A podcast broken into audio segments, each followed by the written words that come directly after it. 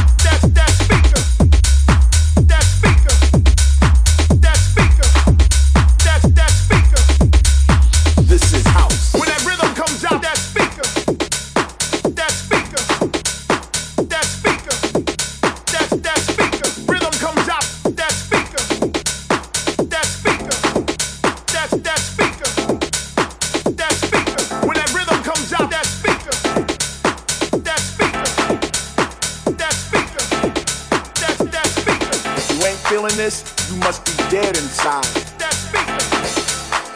Because this thing right here, this is house.